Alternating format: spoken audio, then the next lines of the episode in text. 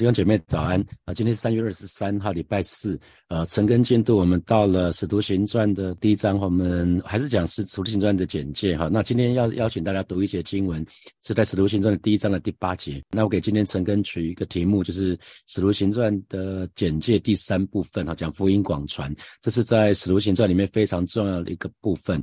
那我们昨天讲到，如果从呃《使徒行传》的架构这卷书卷的架构来看的话，那最简单的分法是针对两个人，那就分成两个部分，分别是彼得跟保罗这两个使徒。那今天我们要讲到第二种分法，就从从《使徒行》的架构来看的话，那第二种分法是用地理位置分成几个部分哈，有看到。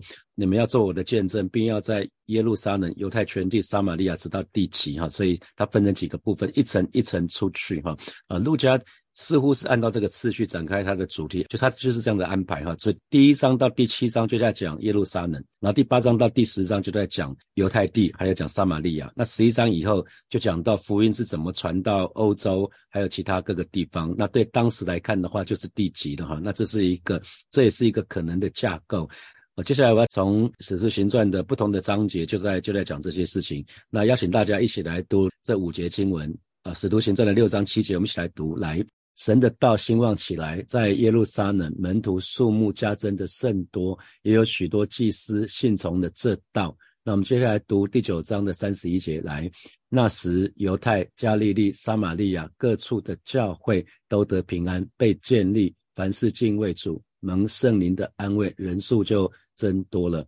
再来，请大家读《使徒行传》的第十二章的二十四节。来，神的道日渐兴旺，越发广传。啊，接下来我们读十六章的五节。于是众教会信心越发坚固，人数天天加增。最后我们读十九章的二十节。主的道大大兴旺，而且得胜啊，就是这样哈。所以，如果我们从这五节经文来看，就可以看到《使徒行传》，它在不同的章节就讲到蛮类似的东西哈，就是福音好像那个涟漪一样，慢慢的散出去了哈。大家知道，把一个石头丢到湖里面，然后水就会慢慢的、慢慢的、慢慢的散出去。那福音也是这样子，从耶路撒冷，然后到犹犹太全地，然后到撒玛利亚，直到地极，就就一圈一圈一圈就出去了。然后在这五节经文里面就讲到。教会教会的人数不断的增加，哈，那福音就广传出去，这是使徒行传里面很重要的一个主题啊。那一个新的信仰，一个新的宗教啊，在可以在当时罗马帝国，它可以不断的成长，不断的传传递出去，这是一个很了不起的事情，哈。我们说，通常信仰都跟的。那个每每个国家的文化会有一点关系，大部分的人都是信他本国的宗教哈，那可是这个新的宗教却在罗马帝国不断的不断的成长，不断的传递出去哈，就很像刚刚讲说涟漪向外扩散一样。那这个是呃陆家的思考模式哈，那所以我们可以看到。啊，在在这个在这个五五个事件的当中，福音就慢慢的广传出去，越来越离耶路撒冷越来越远，越来越远。那所以这就是路加的思维模式，所以他并没有把每一件每一件事情都记载下来，就像使徒约翰在写约翰福音一样，他只选了七个七个神迹启示，他没有他没有记载所有的神迹启，他只选了七个。那呃，路加也是一样，路加他挑选事件的重点。啊，因为呃，其实，在初代教会里面所做的、所说的呃，其实很多很多，呃，你你要用很多很多的书卷都写不完哈，所以陆家就挑选他要记记录的事件，就是只要那些事哪些事件一发生，然后就会福音就继续向外传了，他专门挑这种事件。啊，他专门挑这种事件。那福音，那将福音传出去的第一件大事是什么？其实很重要的事情就是五旬节那一天啊，这是第一个事件，就是五旬节。五旬节那个时候，那因为呃散居的散居的百姓，就是犹太人，那时候已经灭国很久了哈，已经灭国很久了。那呃，他们每一年有三个节庆，他们都会从他们所在的地方啊回到耶路撒冷来庆祝这几个节期。那在五旬节那一天，圣灵降临在一百二十个人的身上啊。那那这这个时候，因为这件事件是发生在发生在圣殿的当中哈，所以这个在在这个圣殿的当中，所以当时有很多很多的人哈。那很多的人，很多人他们就就看到了，就听到了这个事件。那所以这个这个部分，我们到下礼拜成根的时候会看到这这些经文细节，我们不讲哈。所以其实其实可以看得到五旬节那个事件。就很像丢到丢到湖池塘里面的第一第一颗石子，就激起涟漪的第一个事件是这个这个事件哈。那再来是寡妇，因为随着人数增加很多，那寡妇没有得到照顾，寡妇就抱怨教会，然后因为。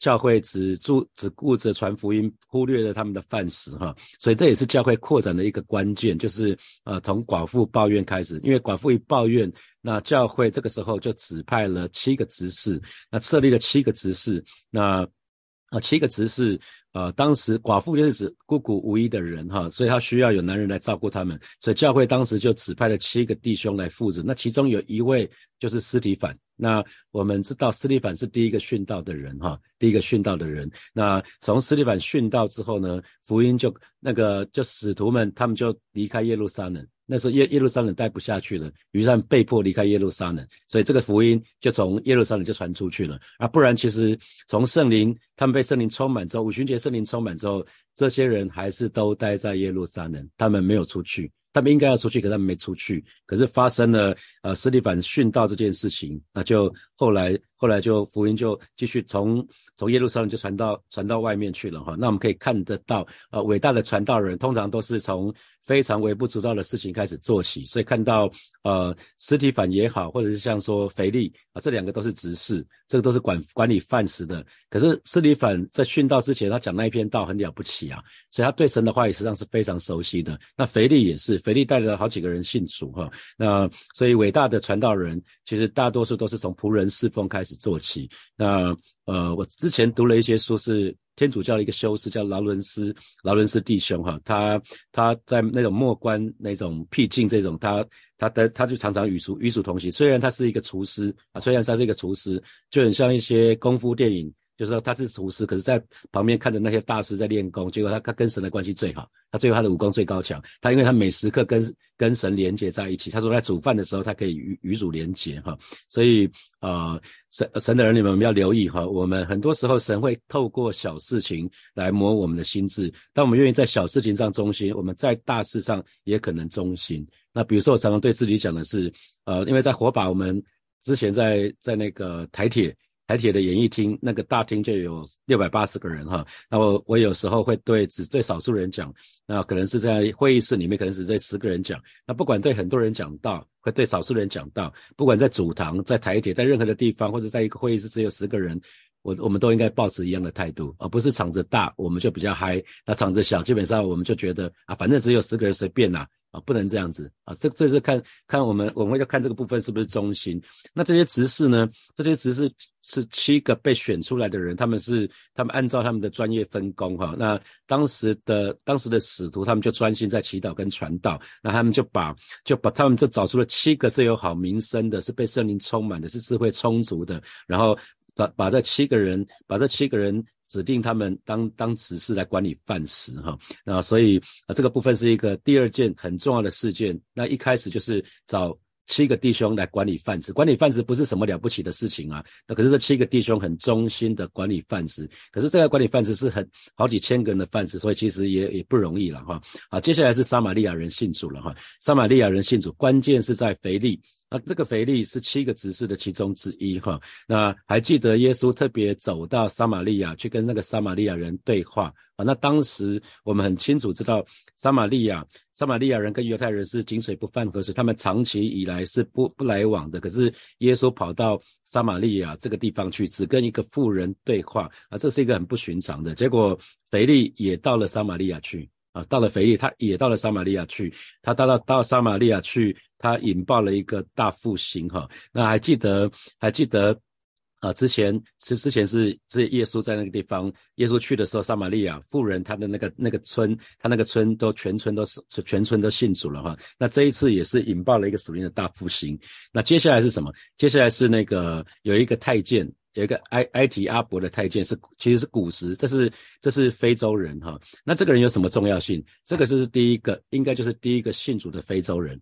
啊，所以你可以看到陆家他挑代表性，他挑代表性的人物、代表性的事件。那这个埃提阿伯的太监其实就是古时的太监。那表表示福音那个时候已经传进非洲了哦，已经传到非洲去了。那这些信主的事件其实都不是偶然的哈。当时看起来微不足道，可是呢，可以看得出来，现在就可以看得出来，他们不断的激起一个又一个的涟漪。所以啊，陆家他很谨慎的挑选，他没有记载初代教会每一个人信主的事情，因为当时第一次讲，第一次呃。彼得讲到就有三千个人信主哈，就有好几好几千个人信主。他只是选择记录那些深具影响力的故事。那接下来啊，在十二章那个地方是彼得到到那个哥尼流家里的事情。那哥尼流是一个外邦人哈，可是他是一个很敬虔等候神的人。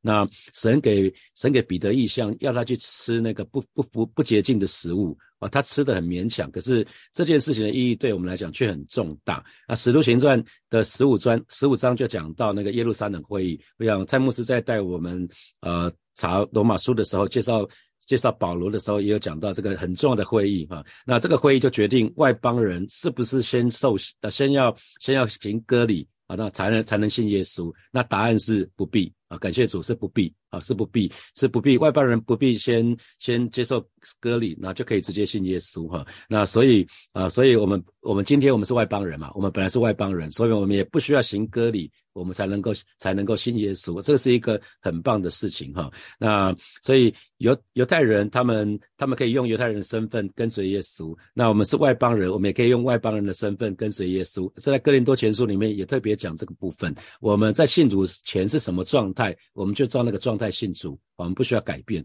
所以使徒行传的最后最后面，保罗就说了：从今以后我要往外邦人那里去哈。所以注意到保罗他总是。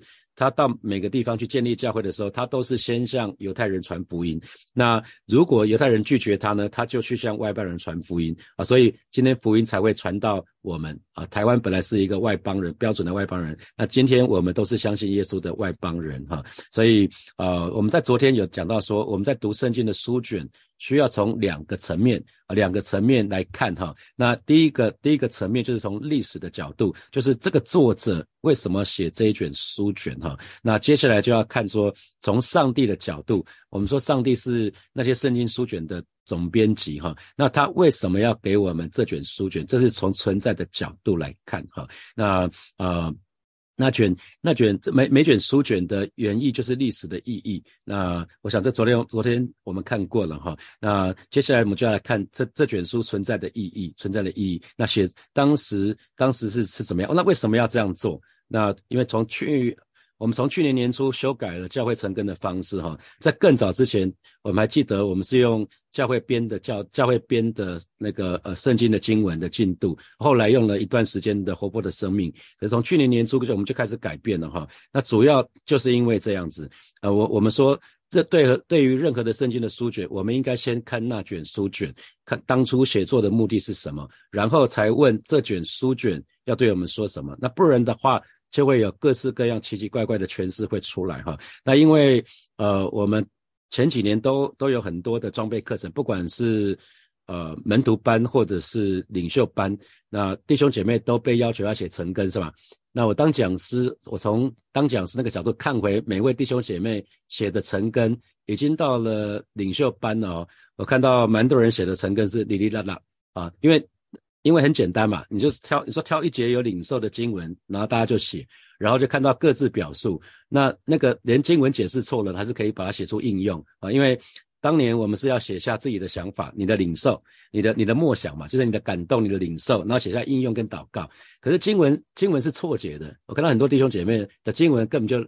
误会那个经文的意思是什么呢？而且只抓那一句经文，不看前后文。这经文已经误会那个意思了，然后写说我我我怎么应用什么的。那而且就有一点像是以前我小学的时候写日记的时候一样，千篇一律。我觉得那太可惜了。虽然表面上我们以为在成根，可是其实没有在成根啊，更没在默想神的话。我觉得那是很可惜的事情。那也在前年僻静的时候，前年九月僻静的时候，啊，圣灵就直接跟跟我说。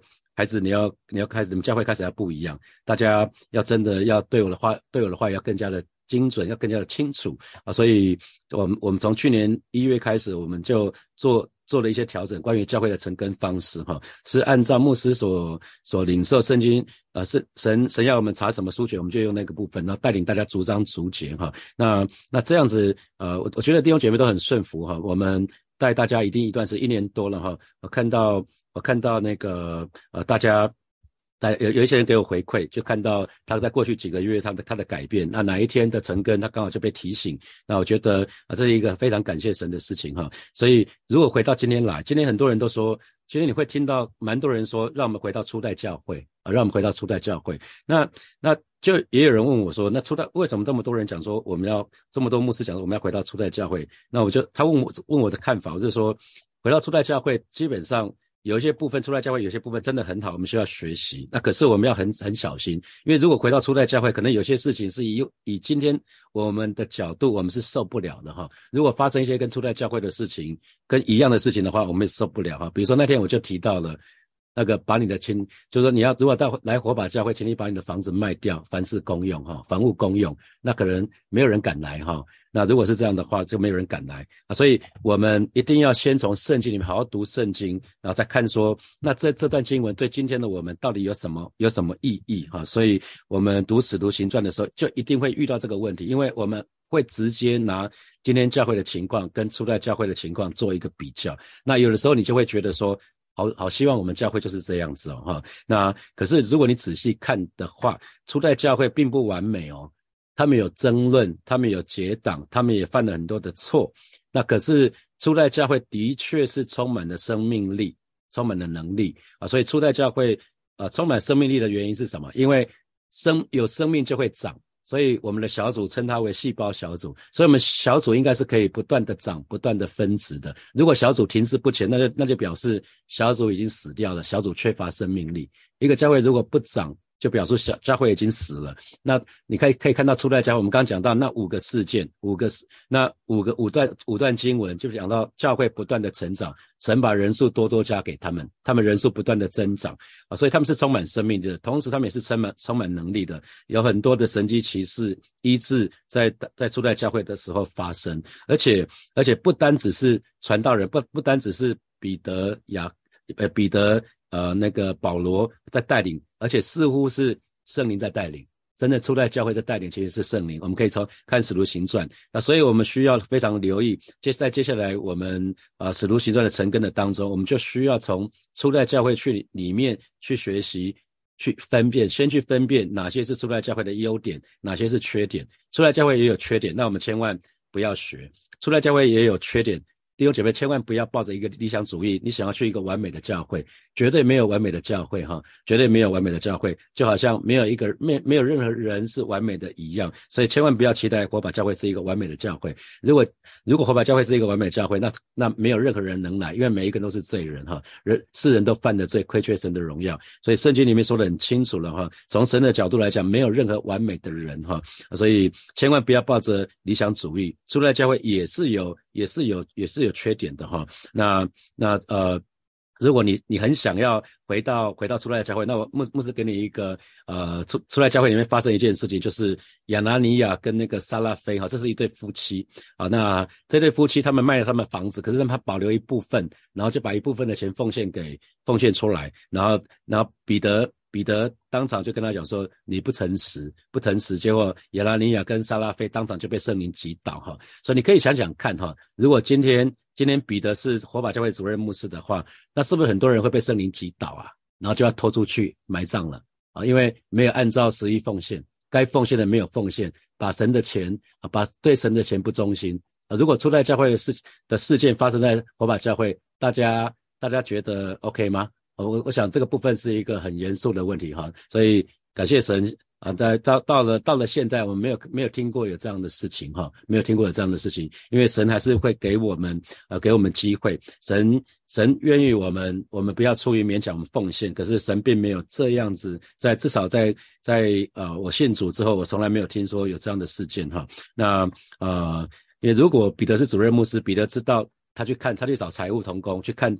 每位弟兄姐妹十一奉献的情况，真不知道教会会发生什么事情，教会可能就教会整个就整个就完蛋了哈，不知道。那那还有一个叫西门的人，一个叫西门的人，这个人也很妙，他想要拿钱去去那个买圣灵，他看到他看到那个彼得彼得那个样子，他就想要去，他想要嗯，他他想他问彼得说怎么怎么那个怎么可以被圣灵充满？那彼得跟他说，你跟你的钱一起下地狱吧，啊，你跟你的钱一起下地狱吧。所以他以为他以为钱拿到钱就可以收买收买上帝啊，弟兄姐妹，我们要很留意哈，这是初代教会里面也发生很多奇奇怪怪的事情。那今天我不知道有没有人想要用钱来收买上帝？我我想应该很多哈，很多时候当我们在讲说，呃，当你当你奉献。当你奉献十块的时候，你可以拿到一百块。那某个程度是不是在讲这样子？我们以为我们用钱可以收买收买神。你先你先拿先拿十块出来，你可以得到一百块。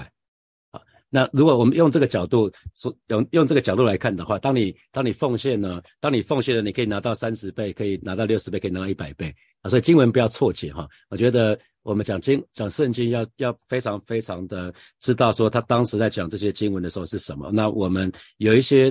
当时出来教会发生的一些事情，我们要引以为戒，千万不要以为拿钱可以收买上帝。那如果对照今天我刚提到过了，所以在火把教会不会再说你奉献，当你为为教会奉献一万块，你可以拿十万块。所以你先奉献一万块，那个是成功神学哈，那是成功神学。当我们这么做的时候，因为很多人拿到奉献一万块，他没有拿到十万块啊，那那些人怎么办？那些人会以为说。我我发生什么事情了吗？啊，所以我们要非常留意啊，所以我们也在讲到说，当当呃早早期我们在讲说，呃常常在母会我们会用那那段经文啊，现在的弟兄啊，愿你凡事兴盛，身体健壮，如同你的灵魂兴盛一样。那这句话是一个祷告，它不是应许，它的意思并不是说你。你我祝福你凡事兴盛，身体健壮，你的灵魂兴盛，你的灵魂有多兴盛，你的凡事就会有多多顺利，然后然后你的你的身体就有多健壮，并不是这个，并不是这个意思哈。所以如果是这样的话，那去年肖肖哥肖祥洲牧师他在复活节的那个晚上被主接走了，他灵魂很兴盛啊，可是他他生了疾病，那个解释不不来的哈。所以我们需要需要学习，有些学习并不是并不是那个，我们真的要去看纯正。纯正的真理了，我们越是能够辨识，我们越不会犯这样的错误。好，接下来我们有一些时间来啊，来默想从今天的今天的进度衍生出来的几个题目哈。第一题是，请问在二零二零年去年一整年的成根的当中，那你觉得你最大的收获、最大的成长是在哪个部分？在去年的成根的当中，我们有几卷书卷嘛？哈，从约翰福音到到那个雅各书，然后到到犹犹大书，然后。然后到那个哥林多前书，可以想想看你最大的成长是在什么什么部分？是不是有有哪一天你在你在默想神的话语的时候，你就被提醒到了？那那那是什么事？把它记录下来。好，第二第二点是路加选择性的，他在使徒行传里面就记载一些使福音广传的一些事件，那就包括了一些包括关键人物，包括关键时间啊。比如说关关键时间是五旬节，圣灵降临，这是很重要的事情。然后在设立执事的那个那个那个时候，斯利反殉道了哈，那福音就广传，就传就不只是在耶路撒冷，就离传传开了，不不止在耶路撒冷。然后接下来腓力他带了古时的太监信主，这是第一个信主的非洲人。那也有第第十五章里面讲到耶路撒冷会议设设立了，就是很重要的原则，就是外邦人外邦人可以不用。不用接受割礼就可以信主。那请问你觉得哪些事情影响到我们一直一一直到今天都影响到我们？好，第三，初代教会并不完美哈，他们也有争论，也有结党，也犯了很多的错。那这给你我什么提醒？那最后是第四题是初代教会它充满了生命力，充满了能力。那你觉得火把教会呢？或者是你的小组，你可以想想看。好，弟兄姐妹要一起来祷告哈。啊，我们刚刚说在地上没有。完美的教会啊，所以火把教会绝对不会是完美的。可是我们就祷告，为自己先为自己祷告，让我们不要有错误的期待，我们不要抱理想、抱持理想主义，我们也要为教会祷告啊，让火把教会虽然不完美，可是确实可以是一个真实的教会，祈求神来保守看顾火把教会，那更新火把教会，让我们教会可以成为一个合神心意的教会，也让弟兄姐妹更爱火把教会，我们属灵的家，我们就以开口为火把教会来祷告。是吧？谢谢你，今天早晨我们要再一次来到你面前，向你来祷告。在地上没有完美的教会。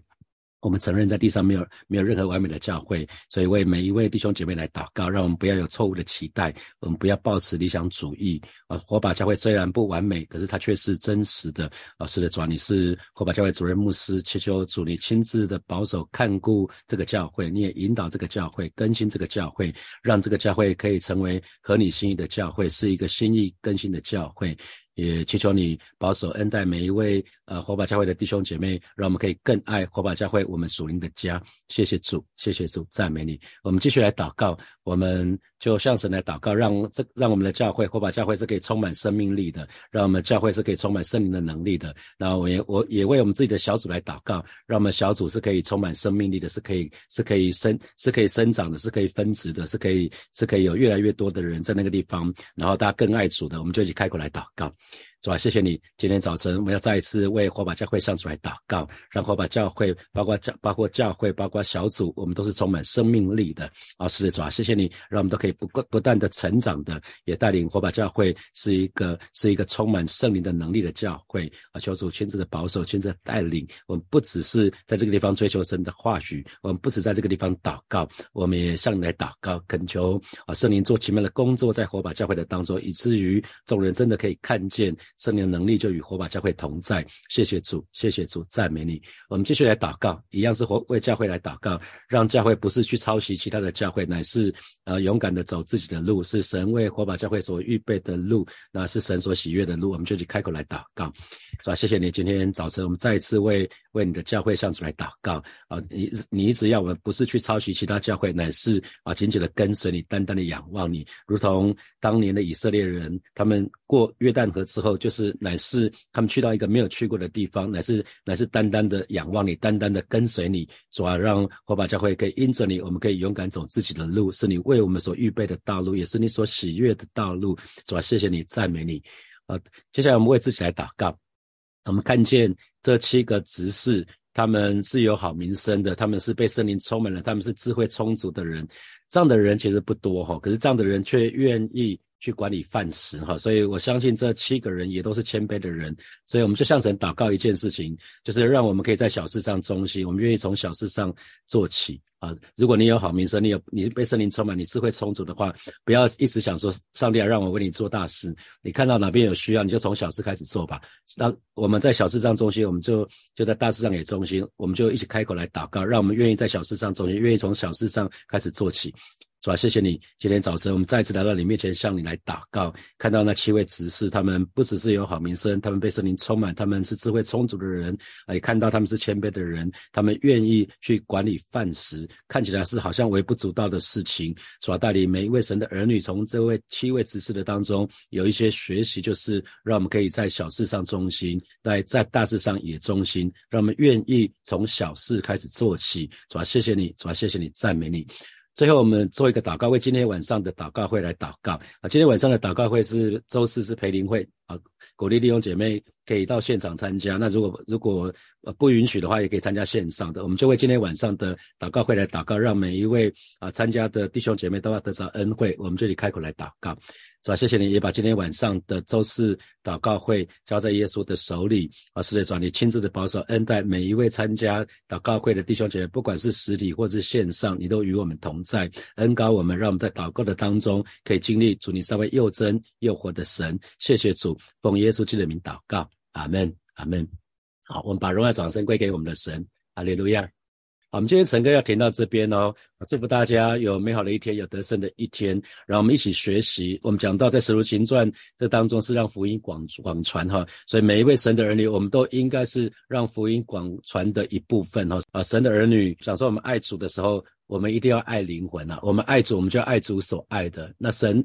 主对主耶稣对那个没有信主的灵魂，他是心里心情是非常的迫切哈，让我们可以真的在呃广传福音上面有份。好，祝福大家，我们今天停在这里，我们明天见，或者是晚上见，拜拜。